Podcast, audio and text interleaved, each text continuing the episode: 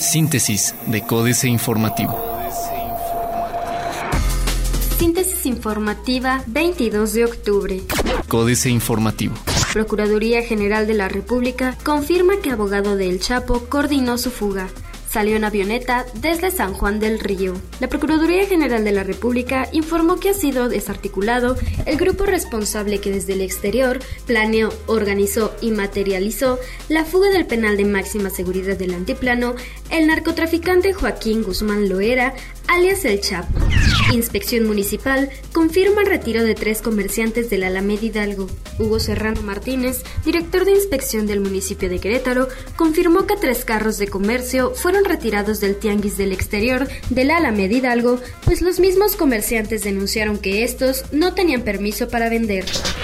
En Querétaro se aplicará un total de 527 mil vacunas contra la gripe estacional. Esta semana arrancó el operativo invernal de salud 2015-2016, que tiene el objetivo de prevenir enfermedades agudas o infecciones de vías respiratorias en la entidad, principalmente en los grupos vulnerables que son las personas mayores de 60 años de edad, menores de 5 años, mujeres embarazadas, personas con diabetes y personas con VIH, informó Elio Mancera Roque, jefe del Departamento de Infancia y Adolescencia de la Secretaría de Salud. Cinco sujetos detenidos con un arma de fuego en el centro histórico son queretanos, Procuraduría General de Justicia. Los cinco sujetos que aseguró el pasado lunes la Guardia Municipal de Querétaro con al menos un arma de fuego en el centro histórico son queretanos y tienen su domicilio en diferentes colonias de la capital, afirmó Alejandro Echeverría Cornejo, titular de la Procuraduría General de Justicia.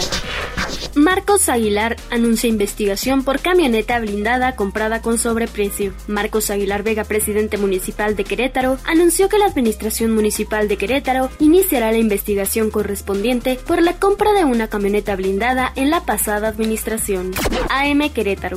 Destaca Querétaro en competitividad con 51.62%. El Instituto Mexicano para la Competitividad colocó a Querétaro en la cuarta posición dentro de las cinco ciudades más competitivas y sustentables del país, por debajo del Valle de México, Monterrey y Guadalajara y por arriba de Aguascalientes, dentro de la categoría A, es decir, ciudades con una población de más de un millón de habitantes.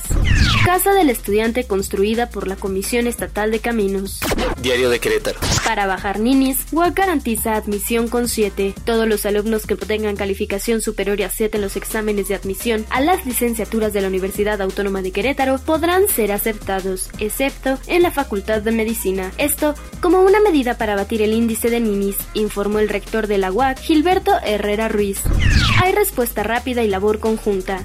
Curi, Frente Policiaco, titulares de los diversos órdenes de gobierno y seguridad, establecieron las bases de coordinación y colaboración que habrán de existir entre las diferentes corporaciones a fin de combatir la inseguridad y garantizar paz en el Estado.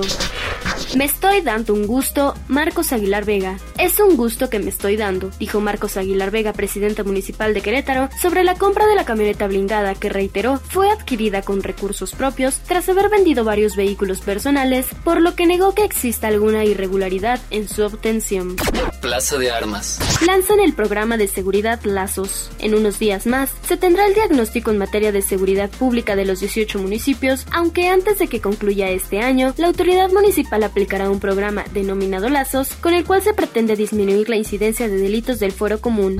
Bajan pensiones de Marco Antonio León Hernández y Galván generó la decisión de los actuales legisladores de reducir sus dietas de 85 mil a 47 mil pesos mensuales, que las pensiones otorgadas al término de la pasada legislatura local a los exdiputados Marco Antonio León Hernández y Jesús Galván también disminuyeran. El diputado local panista Eric Salas dijo que, además de esta reducción, la identificación de diversas irregularidades en el proceso de otorgamiento de la jubilación de los ex legisladores podría derivar en la cancelación de las mismas motiva Marcos Aguilar Vega a empleados de nueva secretaría.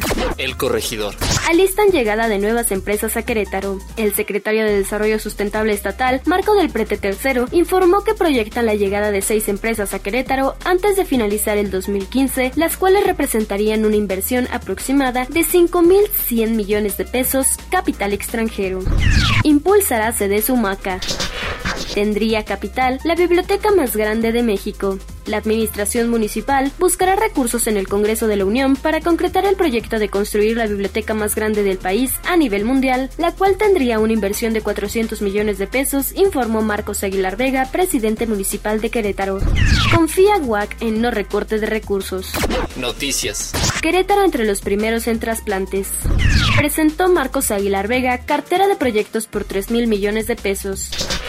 Déficit de 100 policías en San Juan, Guillermo Vega. El presidente municipal de San Juan del Río, Guillermo Vega Guerrero, dijo que después de revisar el estado que guarda el equipo de la policía local, se detectó un déficit de 100 policías para cubrir el estándar de seguridad, así como la inversión de 3 millones de pesos para el mantenimiento para las estaciones policiales, las cuales se encuentran en condiciones deplorables. Reforma. Demandan debatir futuro de pensiones. Traban dos diputados, Asamblea Legislativa del Distrito Federal. El periodista Mauricio Toledo y el priista Adrián Rubalcaba trabaron ayer la integración de las comisiones ordinarias por la pelea de la Presidencia de Administración Pública Local, de Vigilancia de la Auditoría Superior de la Ciudad de México y de Presupuesto y Cuenta Pública. Hasta anoche, ambos diputados presionaban a sus coordinadores parlamentarios para que los dejaran como presidentes de alguna de estas tres comisiones. Dobla televisora los legisladores. Senadores del PRI, PAN y PRD anunciaron su respaldo a una reforma constitucional para posponer el apagón analógico. Piden erradicar crédito irregular. La jornada.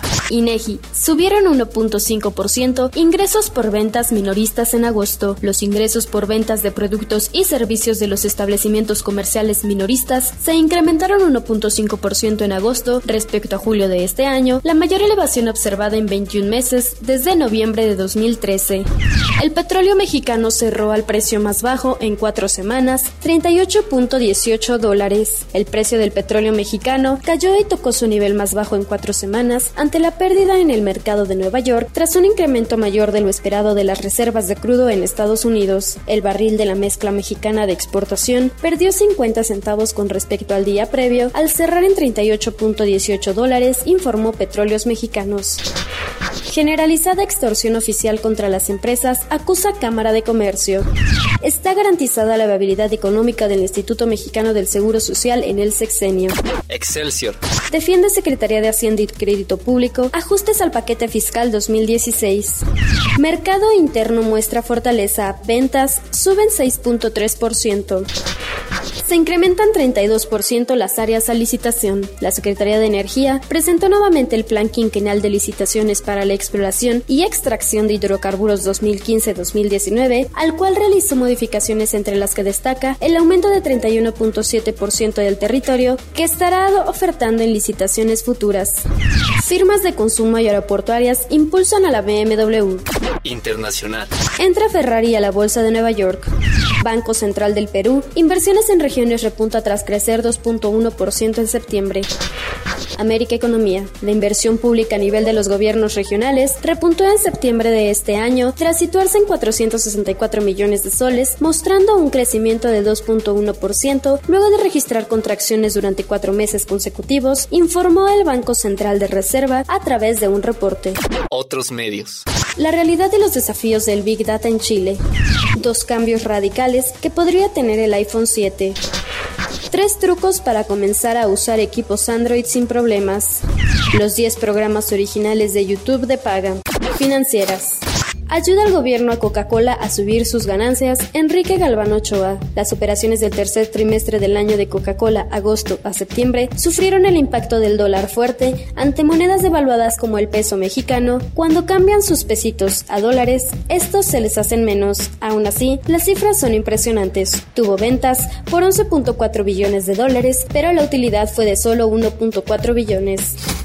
México S.A. Realidad mata a ATP Carlos Fernández Vega. No coman ansias, exige el secretario de Economía Ildefonso Guajardo, porque en 30 días más la mexicanada conocerá las linduras negociadas en el marco del Acuerdo Transpacífico conocido como ATP, el cual, según él, nos vuelve a reposicionar en una magnitud importante y se finca en una nueva realidad donde las reformas son un cúmulo de avances, lo que eso quiera decir. Capitanes. José de Jesús Valdés, el capitán de Alpec, firmó un acuerdo con la multinacional BAF para adquirir 20.000 toneladas anuales de poliestireno expandible Unicel para los iniciados provenientes de Chile, con lo que podrán ampliar su planta de Altamira. El cierre de la operación se concretará a inicios de 2016. Políticas.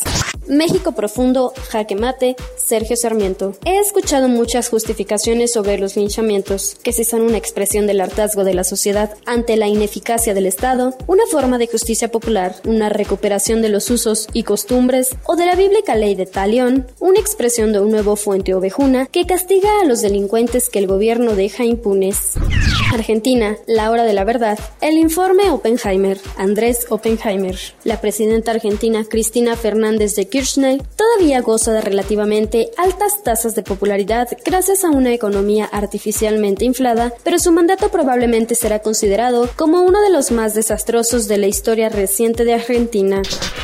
Astillero. Los Peñascos de Oro. Julio Hernández López. Debería haber un concurso nacional de libretos políticos insultantemente fantasiosos. Los Peñascos de Oro podría ser la denominación de los premios, equivalente a los Óscares, pero enriquecidos con ingenio popular, a contrapelo de la realidad, aguijoneando una sensibilidad colectiva harta de demagogia y desatinos, los gobernantes, legisladores y personajes en general, con algún nivel de poder se han acostumbrado a responder con desparpajo en circunstancias críticas, adheridos a fórmulas retóricas que solo resuelven el momento específico del declarante en fuga.